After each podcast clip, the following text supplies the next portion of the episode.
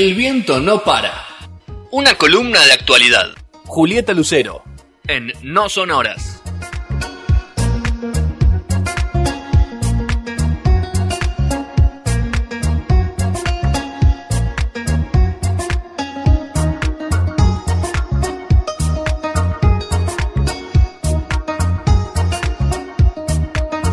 Cuarto bloque de No Son Horas, 19 y 18 de este viernes, 22 de enero. Eh, vamos a hacer un rápido repaso por socioambientalismo, así que está Juli, Juli Lucero. Juli, ¿cómo va? ¿Qué tal? ¿Cómo andan? ¿Todo bien? Bien, bien, hoy desde Puerto Madryn. ¿Qué era? Yo no me acuerdo la última vez que, que salimos de dónde, pero hoy desde Puerto Madryn. el Cóndor estaba. El extremo de Rodri. Cada Rodri no sé, cada Rodri. Creo que... bueno, Rodri es internacional, yo soy este, de No, cabotaje, Rodri no sale de su casa. No sale, vos estás saliendo siempre de un lugar diferente y Rodri no, no quiere salir. Ah, no quiere salir de ahí, sal de ahí, chivita, chivita. Juli, ¿de qué, vamos a. ¿de qué vamos a hablar hoy? Eh, bueno, tengo unas palabras para Gastón primero, me parece que saquemos Te esto estoy de- esperando. saquemos esto del medio, eh, que es el tema del, del agujero en la capa de ozono. Entre comillas, ¿no? ¿no? Que, que cla- bueno, sí, eh, que había, me había preguntado hace dos o tres semanas si se había cerrado efectivamente. Y la respuesta mía la semana fa- pasada fue que no. En realidad es medio, vieron esto de chequeado, eh, no pero, sí pero, ¿no? Hay, hay ese tipo de respuesta. Bueno, resulta que eh, lo que se cerró en particular fue un agujero de ozono sobre el Ártico que se había abierto hace poco Mira, eh, y, y se cerró, pero no quiere decir que el resto Claro. esté abierto aún, ¿no? Entonces, el agujero de ozono, no hay un único agujero de ozono, Claro. sino que el que se había abierto en el Ártico hacía poco se cerró finalmente. toma. En un momento se dijo que tenía que ver con el coronavirus, con la, con la menor cantidad de emisión de gases de efecto invernadero a la, a la estratosfera, pero finalmente este, los científicos dicen que no tiene que ver con eso, sino que tiene que ver con una masa de aire frío que se atrapó este, bueno, y que provocó por una cuestión química que se abra ese agujero eh, y que finalmente se detectó que, que se cerró. Es algo positivo, por supuesto, porque eh, la capa de ozono nos protege de la radiación solar, pero no es eh, el cerramiento de esos agujeros, de esas cosas que empezamos a hablar, no sé, en los 80 eh, o los 90. Dejemos de usar aerosol y todas esas cosas, no sé, las campañas. Ahora está un poco, quedó medio... eh, De modelo. no sé por bueno, no sí, nos vino el cambio climático, nos, nos atraparon otras cosas y dejamos de hablar de- del agujero de ozono, pero este, pero bueno, en algún momento se habló mucho. Podríamos eh, eh, quizás profundizar eh, sobre el tema en particular, que va de la mano definitivamente con la cuestión de, de la salud, por un lado el, el tema del cáncer de piel y todas las afecciones que tienen que ver con, con la radiación en las plantas, los animales y los seres humanos, y por el otro lado el cambio climático, que es algo de lo que venimos hablando hace bastante. Bien. Muy bien. Así que ahí está, más, más de las líneas, Gastón. Bien, Juli, gracias. Me parece que estuvo bastante bien. Eh, bueno, un segundo tema que, del que les quiero hablar es sobre eh, los peces muertos en el río Salado. Eh, y el último, como para cerrar, es qué está pasando, cómo sigue el tema de la megaminería en Chubut, que está siempre on fire, vamos a decirlo en inglés. En principio, entonces, eh, la noticia fue a fines de noviembre, no sé si se acuerdan, principios de diciembre, que hallaron una gran cantidad de peces muertos flotando, una imagen bastante desagradable, sobre el río Salado, eh, a la altura de Santo Tomé, que es un poquito al norte de Santa Fe, la capital de la provincia.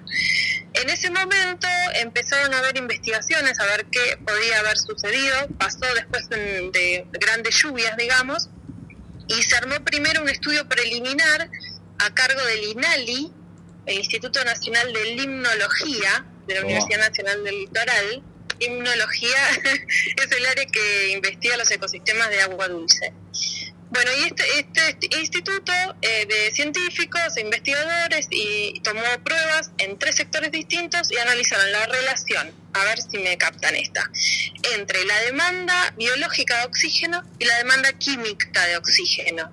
Analizando estos dos parámetros, lo que hicieron es detectar que había presencia de vertidos domésticos al río, además de posta de ganado y productos alimenticios o cosas vinculadas a la producción alimenticia.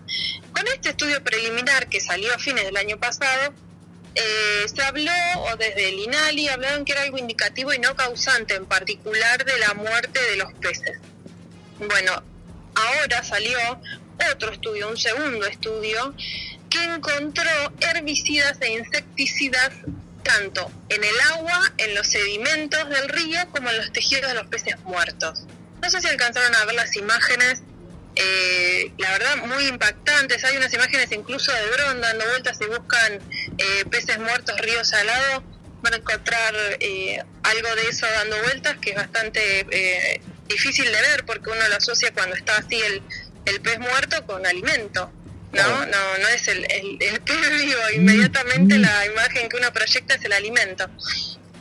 Eh, bueno, y este segundo informe, que es el que, que dice que hay herbicidas e insecticidas, lo hizo el Laboratorio de Ecotoxicología de la Facultad de Bioquímica y Ciencias Biológicas de la misma universidad, de la Universidad Nacional del Litoral, eh, y encontró eh, estos químicos. Los dos informes fueron pedidos por la justicia santafesina, no es que se trata de estudios motorizados por la población, por las asambleas, por el Ejecutivo, no, fue directamente la Procuración General de la Corte Suprema de Justicia de Santa Fe el que pidió estos informes. Eh, distintos científicos dijeron en su momento que eh, probablemente esté vinculado esta muerte con las grandes lluvias que habían habido eh, en esa época, fines de noviembre. Se cree o se habla de un lavado de terreno, o sea que esa lluvia que cayó eh, enorme trajo eh, que caiga al río y que se lave, digamos, de estos campos los agrotóxicos, tanto para, eh, para los herbicidas como, o sea, la- para las distintas plagas, digamos, no solo no solo herbicidas, sino también insecticidas. Este último informe demostró que los niveles de oxígeno están muy bajos, eso eh, impide que la, que la vida funcione normalmente cuando hay bajos niveles de oxígeno en el agua, y también eh, dijo que había, o sea, que los límites no eran aceptables ni para la vida acuática ni para el uso recreativo. Eh, sí advirtieron que la toma de estas muestras fue en esa época, con lo cual ahora puede ser que eh, esté distinta la situación en el río, pero en ese momento esto es lo que dio. Se encontró glifosato, que ya sabemos todos para qué sirve, lo Sí. venimos hablando un montón, sí. el herbicida se usa para eh, soja, para maíz, también el herbi- eh, herbicidas, el 2,4-D, que es otro muy cuestionado a nivel internacional, y un insecticida, a ver que si me sale el nombre esta es complicada, organofosfato cloripífidos se llama. Que me da ¿Y miedo eso? escucharlo. Difícil.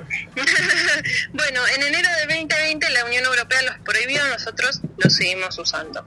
Con lo cual, eh, la población está en alerta, digamos, como siempre las asambleas andan ahí informando, contando, monitoreando, y desde la Procuración General de la Corte Suprema de Justicia de Santa Fe, que es quien ordenó, ordenó estos informes, eh, lo que se está pidiendo es un monitoreo de las, agu- de las aguas para ver qué pasa.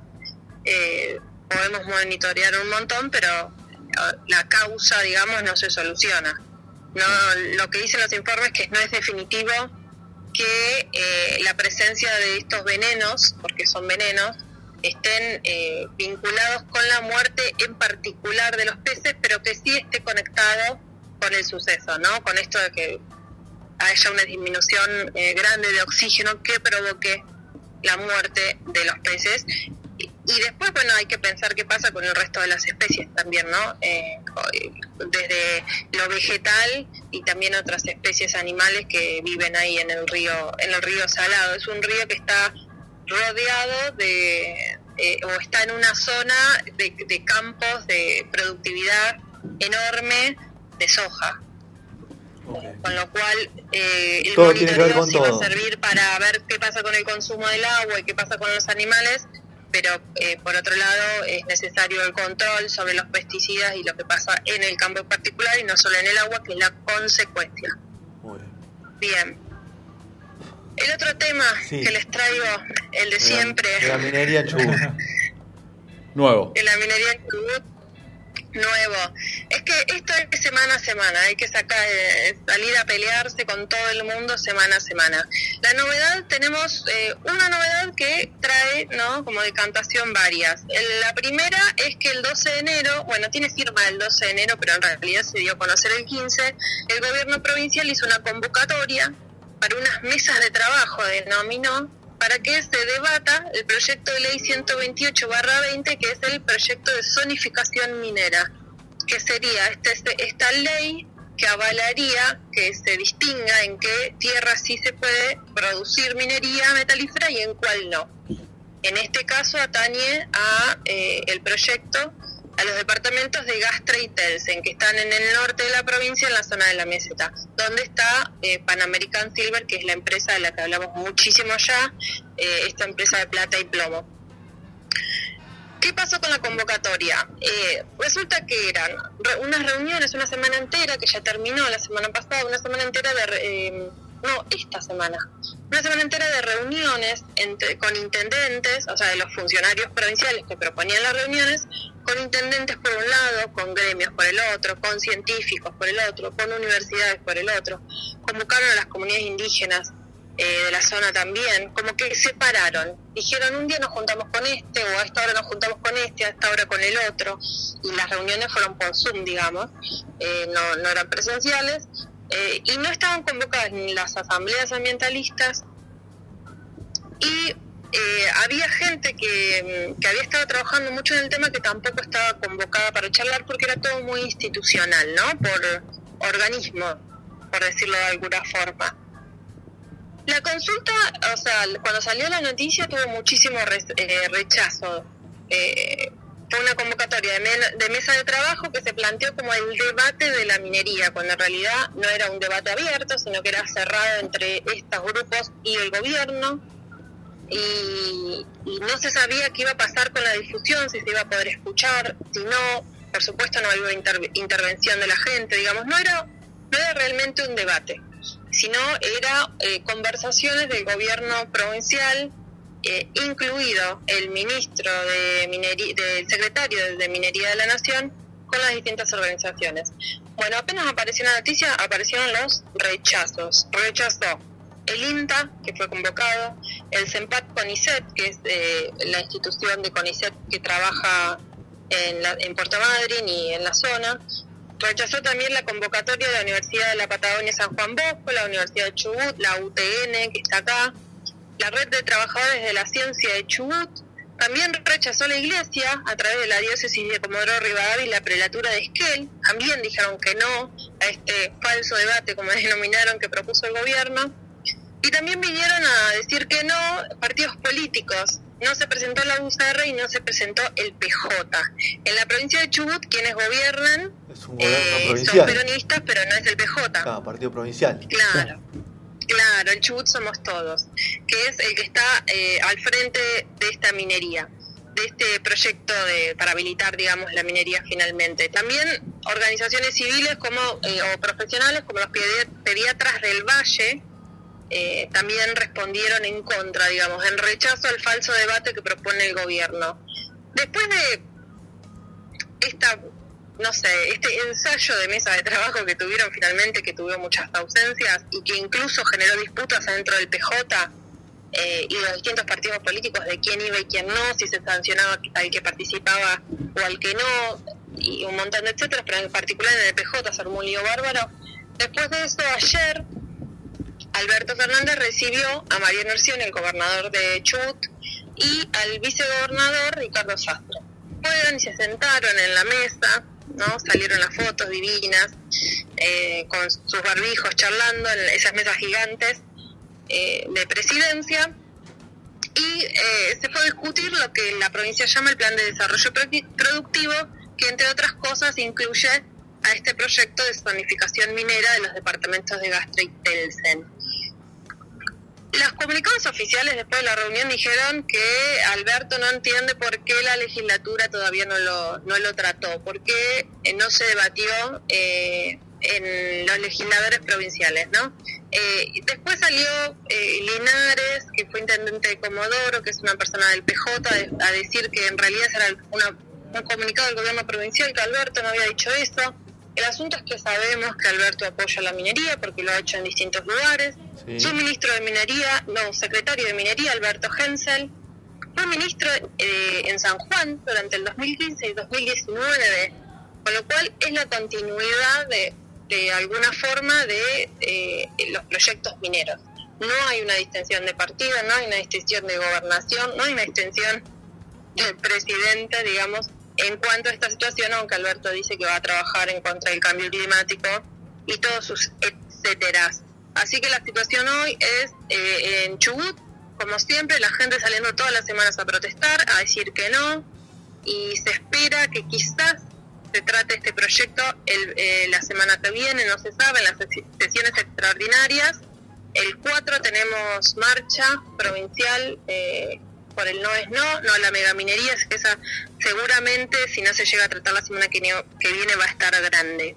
Eh, y, recordar, no dejar afuera que este no es el único proyecto que trata este tema, que no hace mucho desde las asambleas presentaron una segunda iniciativa popular con más de 30.000 firmas en la provincia de Chubut. No somos muchos habitantes, así que 30.000 firmas es un montón para definitivamente prohibir la minería metalífera a cielo abierto en la provincia. Así que una disputa gigante política en el que el gobierno nacional está involucrada. Muy bien. Bueno, Juli, muy completo el informe.